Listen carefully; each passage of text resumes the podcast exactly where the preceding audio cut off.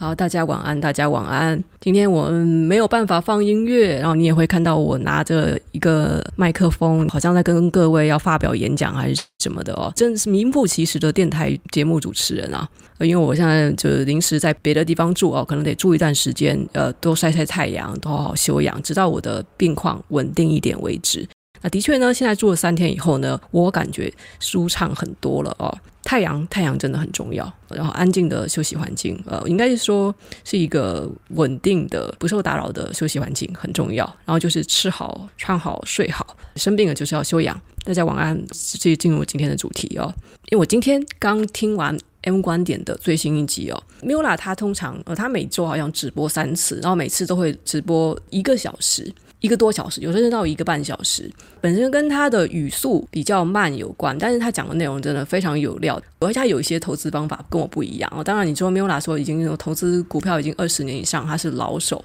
认真跟各位说啦，投资这个东西呢，其实有些人哦，他如果一直用错误的方法，让他投资再久哦，也是一样的。你也应该也听过说，有很多人那种什么十几万滚到千万哦，呃，已经明明就财富自由，但他最后玩玩玩，还是自己玩到破产。所以投资它其实有时候跟资历是没有太多关系的，反而是更多的是有没有建立正确的观念。那跟智商也没有太多关系的，因为大家知道历史上很有名的哦，著名物理学家牛顿投资中南海公司的股票。赔了一裤子啊！但是呢，牛顿本身他的本业是非常赚钱的，所以呢，即使是那一次非常巨大的亏损，还是没有影响到他的生活。啊，所以投资呢，跟你聪不聪明没有什么太大关系。不是很聪明的人，用正确的方式，也可以让自己的投资绩效稳健。跟你的经验也没有太大关系。你就算是可能投资了十年、二十年，你看到现在一堆台湾的老股民啊，他们可能都投投资那个二三十年经验都有，但是呢，哦，他们还是成天被股票上冲下洗，然后追高杀低，还一直在那边玩什么 A B C D 线，然后各种技术流派，红棒棒、绿棒棒，讲的一口好股票，但是呢，那为什么他们还是衣衫褴褛，那么穿穿的那个，也不是说他们穿的不好看啊。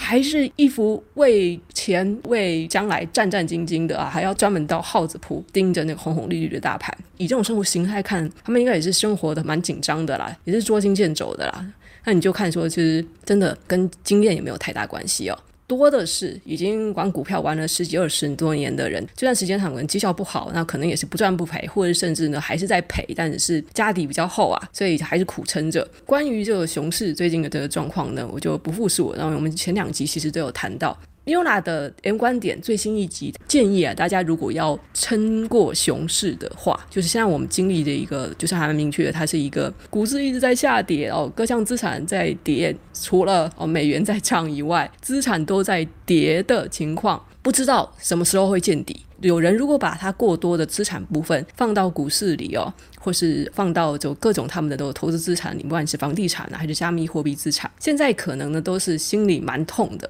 资产直接缩水百分之二十甚至百分之三十。Miula 就说他的资产是少了百分之三十，他自己的预预计是说下跌的趋势应该还会再持续个半年，那我就不做任何的预估了。他就提醒大家说呢，为了要迎接熊市，给你的建议是，其实我们最好要准备好一年，最少一年的生活费。就是说，如果你平常过得比较节俭一点的话，也许是存的三十四十万，过一个中产阶级的生活，那也许是准备个七八十万。比较富裕一点的，就是生活品质也比较讲究的，那也许是要存个一百两百万。但是呢，我们在此之前，好像在迎接这个大熊市之前，更多的老师、投资专家好像建议你的是，投资之前最少要存个三个月到六个月的生活费。那为什么 Miula 还是说一年呢？那其实这跟我们所设定的前提条件有一定的关系。因为去年两年做的很好，而绩效很棒，突然发现自己是少年股神的，然后很多人就是纷纷是辞职哦，真的有辞职不干，跑去炒股，然后发现自己有没有当冲。啊，短线那么玩波段啊，都可以看似稳定的收入。那在今年的上半年就会受到很大的挫折，甚至不小心就把原来有赚到的都赔回去了。这时候就很恐慌。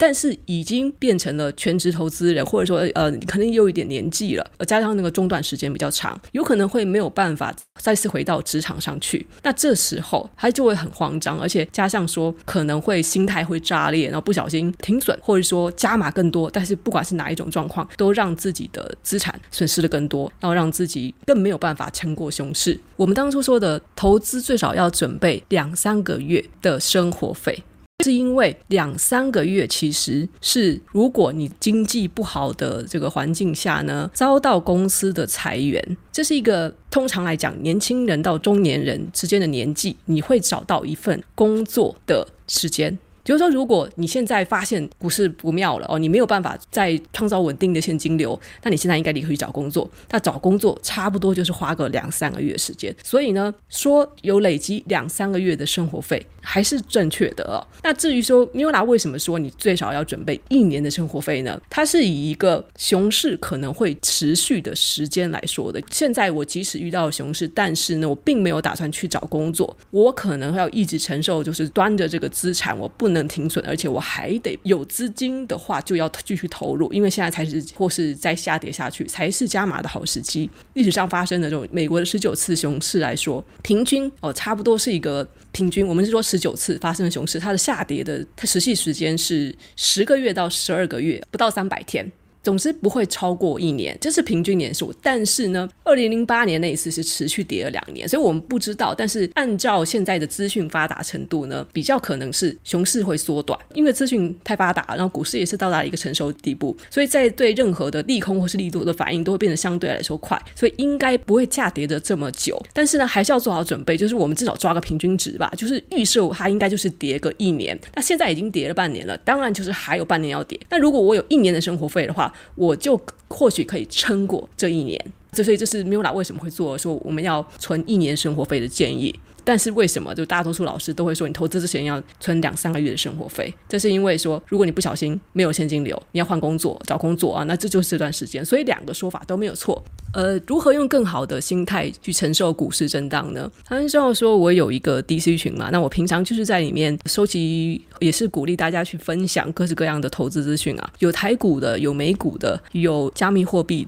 其实话说，杀得又快又急，我的空单超难加码。我我已经有不做空一段时间，就因为我去年的那个八月被嘎的有点惨啊，也还好啦。就是被嘎了一阵之后，我想说，好吧，还是稳稳的做多好了。就虽然说没有办法一波流这样赚的很多很爽啊，但是呢，因为我后来发现说，有一段时间我花了很多时间去选股啊、看财报啊，但是呢，这就个人来讲。我自己的本业收入反而比较多，所以我这样衡量一下时间。但也许我花时间在我自己的本业上，包括说写写文案啊、业配一下商品啊，还有一些投资类其他一些副业。我发现做这些事情可能会我赚更多的话，那股市我那边是不是就干脆给它存股就好了？所以衡量之下就嗯，我想说那多满足一些兴趣，过得轻松一点、快乐一点，也不用在那里冲来冲去，那边看各种数字了。后来我就也没有做空了，然后就做多的部分的话呢，就是买大型的全职股或者和存股，在就是什么放美股，就是这样慢慢让它弄。然后尤其是崩的这半年啊，更加的体悟到哦，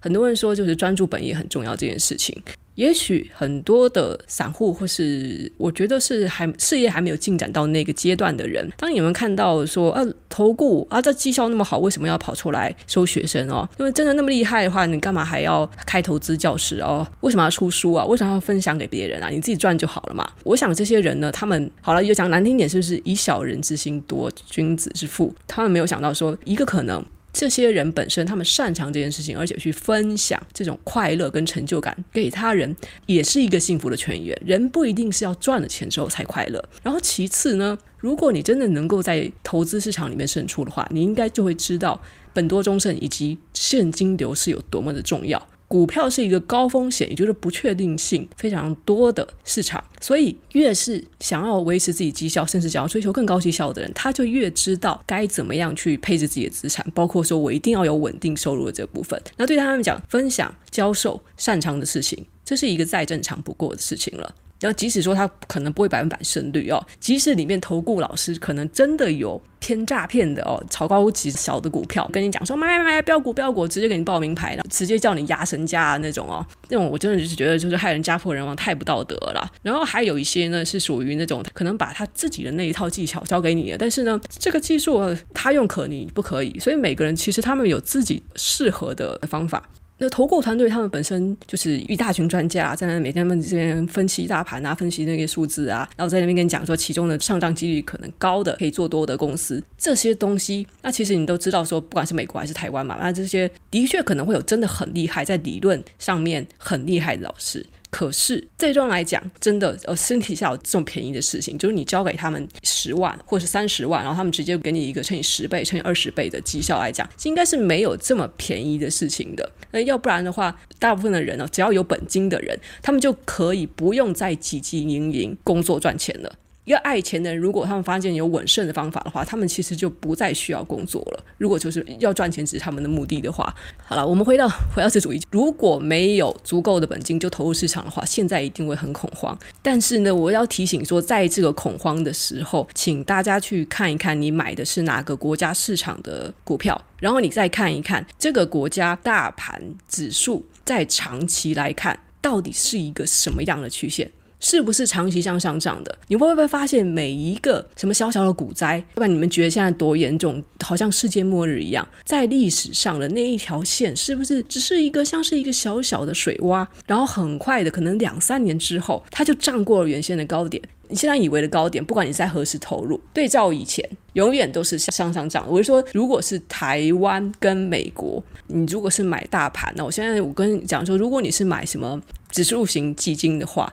现在即使是什么跌到百分之十、百分之二十，指数基金非常非常稳的。你只要相信台湾的经济、台湾的国力会继续向上，美国不会毁灭，不会爆发个世界大战，然后不会就是明天直接彗星撞地球哦，这种事情不会发生的话，那你就是稳稳的抱住他们就好了。哦，你不需要去关注这种什么短期的波动，你天天看你的这钱少了多少是没有必要的。但你现在就会很庆幸说，你还有一份工作，至少让自己可以维持正常的生活，不用缩衣节食。这就是为什么说。我一直跟他讲说，不要冒太大的风险。那太大的风险就包括，就不要 all in 啊。然后你不管怎么样呢，都是不要辞职当全职投资人。我现在也不是全职的，我当然我不可能当全职投资人。我最有兴趣的事情，而且我最擅长的事情，并不是这个领域。所以呢，我同时做很多事情，做各种让我快乐的事情，让我有成就感的事情，包括现现在坐在这里跟大家直播。除了说大家看这个线啊，长期向上的这个线图啊，可以就振奋一下自己的士气的话，但是我也希望大家不要忘记哦。哦，你那你买 ETF 是是什么？五 G ETF 啊，太空 ETF，市场大妈 ETF，吃食品 ETF，不管你是什么，那些 ETF 不是指数的哦，不是长期向上的，它不是你买大盘的，什么台上台湾五十啊，就是台湾最强的五十家公司，而且它是随时自动有帮你剔除不好的公司，而台积电如果明年不行的话，它就会直接被踢出来，没有这样子的，就是固定去追踪哦，固定去筛选的这种 ETF 的话。就比如说这两年有五 G 题材炒得很凶哦，或者元宇宙 ETF 炒得很凶，那明年这个题材不红了，那怎么办？跌下来，然后你就被套在里面，可能永世不得翻身哦。投信公司很喜欢推荐这类东西啊，我有时候我也会有一些券商他会找我推荐非指数型的 ETF，但是我根本就不会接，因为我自己根本就不会买这种 ETF 啊，我知道它的风险在哪里。那我觉得听我的 Podcast 的。朋友应该大部分人可能算是投资小白哦，可能大家都没没有去真的真的去完整的读过一本财经理财书，或者是说可能也就是听好玩的，就是听听看我有什么想法。那如果我真的推荐的话，大家去买哦，不知道几个月后就爆掉，那不是通通都怪在我头上。所以这种就是给我一百万一千万哦，我都不可能会去推荐我根本就不想买的 ETF，我也不会去推荐这种莫名其妙的区块链圈的软体。像前一阵子，我是顺便讲一下，前一阵子就在可能算是 YouTuber 上。方面最巨大的诈骗，我觉得这个用词可能会有点重。它对 KOL 来讲，他们可能并不是存着恶意的，就是一个叫做 Token Set，然后后来我就改名叫做 Robo 什么鬼东西，哦，Robo Set 还是 T Set，这个品牌光是名字改来改去就已经有很大的问题了。他到处发业配邀请，然后请 YouTuber 帮忙去推广，说这个 Token Set 啊，月利率高达百分之三十。什么？我有听错吗？月利率高达百分之三十，那你一年就翻三倍。啊三十，三十乘以十二，一年可以翻三倍多，也就是说我一百万进去，我一一年后我就变成三百万，这一看就是诈骗啊！怎怎么可能有这种躺着赚的事情啊？有人啊就下载，然后实际使用，他就是让那个 KOL，你就投点钱进来嘛，然后你就使用一下嘛，然后你看看是不是真的能收到钱，然后发现哎，真的可以收到利息，很棒哎，然后结果就怎怎么样呢？前一段时间哦，这个 Token Set 卷地毯了，因此被延上啊，当然就是有些人就道歉哦。那有些人呢，就是赶紧把自己的影片给删了。那毕竟业配的钱也收了嘛，现在是怎么讲都会被人家骂。那还好是说，好像没有什么特别有名的 YouTuber 吧，都是一些小 YouTuber 接了这个业配。那可见呢，这个厂商其实也没多少预算，或者说他们这个看起来就很可疑吧。我想是有点脑袋的人都会发现这个东西是诈骗吧。爱惜羽毛的 KOL 应该还是不会为那一点小钱就动心。他们也知道说，这种金融商品如果要业配的话，的风险是非常非常的高。好，我们于是我们讲到说，如果你手头上呢是非指数型 ETF，就是可能是我们杂七杂八的这种主题性 ETF 的话，那你可能要就是适时的停损，自己去判断一下这个东西是不是今年题材炒没了，应该是股价不会再回去，那你就能拿回多少是拿多少，不要觉得说跌到脚麻，所以就不把它赎回了，哦，这是最笨的投资心态。个股的部分也是一样，个股的话，你你买一家公司股票，它通常就是投在。某个产业里嘛，那你自己要知道说，它可能是过去两年因为疫情而受惠的，或或是因为什么事件而驱动它的股价上升的。那在这一次的修正中，它有可能就是回到它的合理股价，或是在未来两年前景没有办法像以前那么好的，那你就把它停损。个股的部分大家只要自己去检视，但是大盘的部分就抱着不动。投大盘仍然是最好的策略哦。如果去稍微看一点什么有名有姓的投资经典，一定都会跟你说是专注本业。小老百姓呢，就是专注本业，保证自己有稳定的收入，让自己好好生活，然后定期定额大盘，不要整天去看盘，整天去看自己损失多少钱。一个很好的方法，我觉得 Miula 介绍的很不错，就是你不要去看你损失的这个金额的绝对值。就比如说，我以前会有这个坏习惯，就是我看到说哦，啊，损失了。三万，天啊，三万，三万是一个小资族一个月的薪水，三万可以让我吃一个月的饭。那我一想到账目上损失的这三万可以让我做多少事情，我就会很舍不得这笔钱啊。尤其我我这个人就是也是很节俭的，我一想到这个损失，我心里就很痛。那我可能呢就会扛不住。有一个策略，就是大家可以想一想，三万占你资产的，诶，如果好像算是你的损失，现在就只是你资产的百分之一、百分之二啊，就觉得说我知道该停损，我的理智上知道停损的话，那我就把它砍掉。可是呢，如果我明明就是相信啊，我相信它还会再涨回来，那当然这你得是有根据的相信。那现在是不是就应该干脆不要看盘？你就当做这笔钱呢，它就是现在在上冲下挤、考验信仰的时候来了，它终究会回去。你现在不要去在意账目上的损失，而且你要想说三万，三万好像很多，但是可能实质资产都有百分之零点几哦，零点零几，对不对？这样去想就好了，不要去看自己的那个数字是多少，而是看这个到底是百分之几。那尤其是如果是抱大盘的人，其实你现在就跌个百分之二十都是正常的。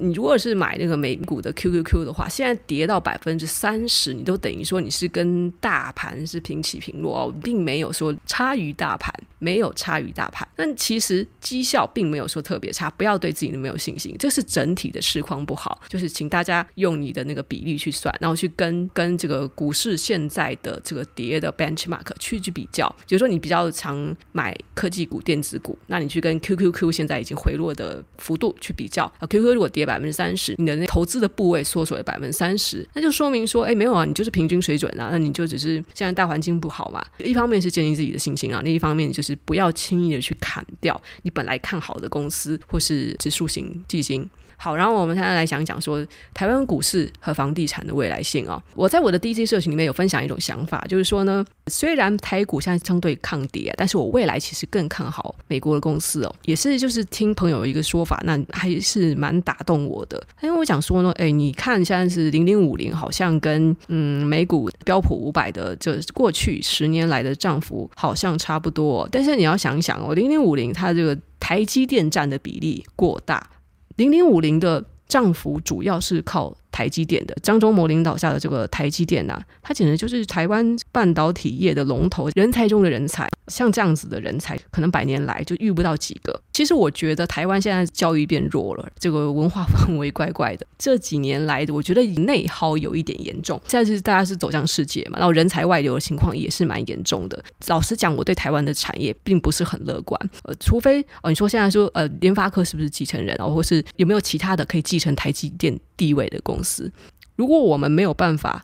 就是我们永远是说台积电是护国神山，我们依赖着它过去的辉煌战绩，就说台湾公司很强，台湾的股市很强的话，这其实是我们自己心里都知道，我们站不住脚。台湾的股市相比哦美国其实是很脆。然后现在半导体，大家如果有在关注《经济日报》的话，你们知道半导体在走向衰落，之前就是库存不足的问题，然后现在呢反而是库存过多，那么再加上这个中国过去的十几二十年一直在积极的研发培养的属于自己的晶片产业，而以中国这个发展速度啊，哦美国都已经感觉到了威胁了，我想这个发展它会直接的打击到台湾。台积电真的是奇迹，我们没有这么简单的练出一个台积电。然后即使大家都说那个里面的工程师工作环境就不是人干的什么的，呃，但是呃，他他的那个待遇很好，也是出了名的啦。那么特斯拉这个公司里面也是老板是资本主义的魔王啊，叫员工没日没夜的工作啊。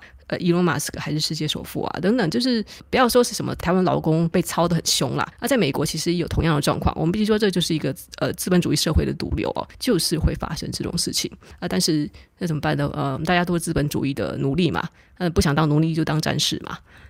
所以呢，这是为什么我觉得我没有办法太看好台湾的股市的原因。然后还有一个呢，是我觉得是政治因素哦。有听我上一集 podcast 的人应该知道，就是我并不是想要想要强调亡国感。我们理智的看待这件事情呢，中国没有那么容易灭亡，台湾没有办法。我们简单的叫有意识形态去决定我们自己的未来哦。这个东西不是用爱发电哦，不是说我们多坚持要自己要建国这件事情就可以去克服现在的困境。我现在讲这些这些东西，可能是很多人要骂我，是什么看衰台湾呐、或者不爱国啊等等的。我只是很理性的跟各位分析这个事实。我们可能不仅没有办法练出下一个台积电。我们有可能会失去现在的很多的东西，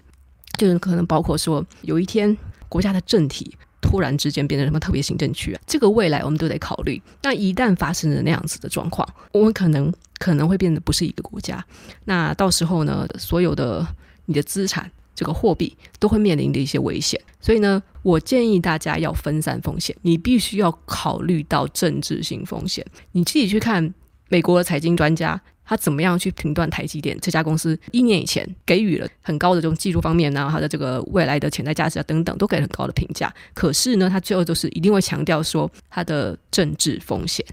就是因为它是一家台湾公司。我们还是得呃理性的接受这个事实。如果我们有把一些资产配置在外国的话，就你也不要通过什么付委托啊，就直接买外国券商的美国股票。我觉得啦，就是因为现在最强大的公司还是就是他们，你看中国啊、印度啊什么，他们还是会积极的想要到美国去上市哦。未来五到十年不会变的趋势，其实现在我们已经可以看出端倪。那台积电还有办法带动全台湾大盘的指数向上成长这么多吗？可能它会向上成长，但是那个幅度不太会有像是美国这个集中了全世界市场威力这么大。分配一些资产到美股，那也许绩效一样是会好，但是呢，在美股的话呢，我们会有更乐观的成果。然后至于房地产啦，吴淡如有一个很好的比喻，我觉得大家可以思考一下哦。以前炒房的人可以赚钱，那是因为经济真的是处于一个发展中的心态，房子都还没有建起来哦，人口没有这么多，市场没有这么发达的时候，这时候投资房屋是最好的时机。但是，一旦就是过了那个，就反而是那种人口红利开始缩小。你看到，就是现在的这个市场已经整个成熟了。我们已经不能说台湾是一个发展中国家了吧？三五年前就已经有人去投资泰国，有人去投资越南，对不对？这是很 OK 的策略。这是为什么呢？因为那个时候台湾已经经历最蓬勃发展的那个时期之后，然后泰国、越南还是要起来，所以那时候买房子的人又转了。那你会发现什么呢？其实真的靠房地产在赚大钱的人啊，他们一定都会抓准了。经济正准备起飞的那个年代，你去投资是最好的。那现在为什么买房子真的不是一个好选项呢？首先就是通常买房子呢，它有分为三种用途。老一辈喜欢买房子的基本的几种考量哦，我以前的 podcast 好像有提过，大家可以去翻一翻。买房子通常是有三种用途，这一套理论大家可以听一听，就是可能是鸡，鸡会生蛋，然后也有可能是猪，猪长大了可以卖成猪肉，也有可能是什么马，买来是给人看，感觉很威风的。基本上你买房子就这三种。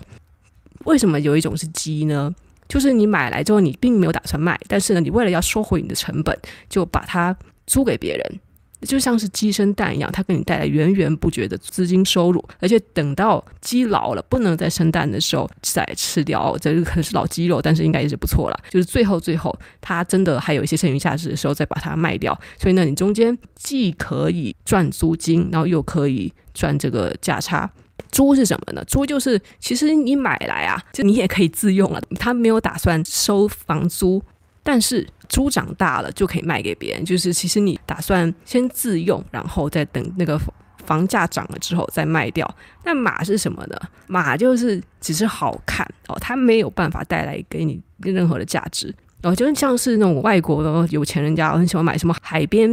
度假别墅啊，我在小岛上面就买一间房子就放在那里，我钱太多，直接都买几栋城堡，在欧洲古堡在森林里面哦。这些富豪不是最喜欢干这种事情嘛？这就是买马的行为哦。买的房子漂亮哦，反正钱多嘛，没处放这个东西哦。到时候再再有钱，也反正自己就搞不好很有名哦。一些名人，那么金城武当时买了一个一亿多的豪宅，后来四亿多把它转手卖掉了，也是因为听说是金城武住过的，大家一直很舍得买。好啊，就是类似有这样有这样子状况，这种房子就叫马，就是买来好看的哦。所以买房子之前呢，你要确定自己买的到底是鸡还是猪还是马。大部分人觉得说买房是投资，你可能以为你买的是猪，因为它长大之后可以再卖出去。但是呢，现在台湾是除了就几大城市嘛，你看台中的房价哟，高雄的房价，台南的房价，哦，我是觉得都都都其实偏贵啦，都已经不是一个。正常人，你们不吃不喝，可能花个二三十年，也可能会买不到，因为你真的不可能二三十年不吃不喝啊，那这薪水涨的速度就是跟不上啊。除非有机会哦，就是真的你薪水高低程度达到金字塔顶端的这个百分之十吧，要不然真的是没什么机会哦，这辈子可能没什么机会买房。但是我也建议说，大家不要一直纠结于一定要买房这件事情。其实，在日本经历了这个之前的房市泡沫之后啊，日本人的心中已经没有说他非得要。买房的想法了，因为养房子真的很，日本那么人少，地那么大，到处都是房子。当说房市泡沫了之后，那个房子已经变成了负担哦，还要再去交那个各种房屋税啊，要养着那个房子，所以他们租金可以定得很低。当初被套了一堆的人，他们还是在想办法把房子给租出去哦，就算老人也租。台湾现在是好像还有老人租不到房的这种问题，我得说是现在有一点点不上不下的这个阶段啊。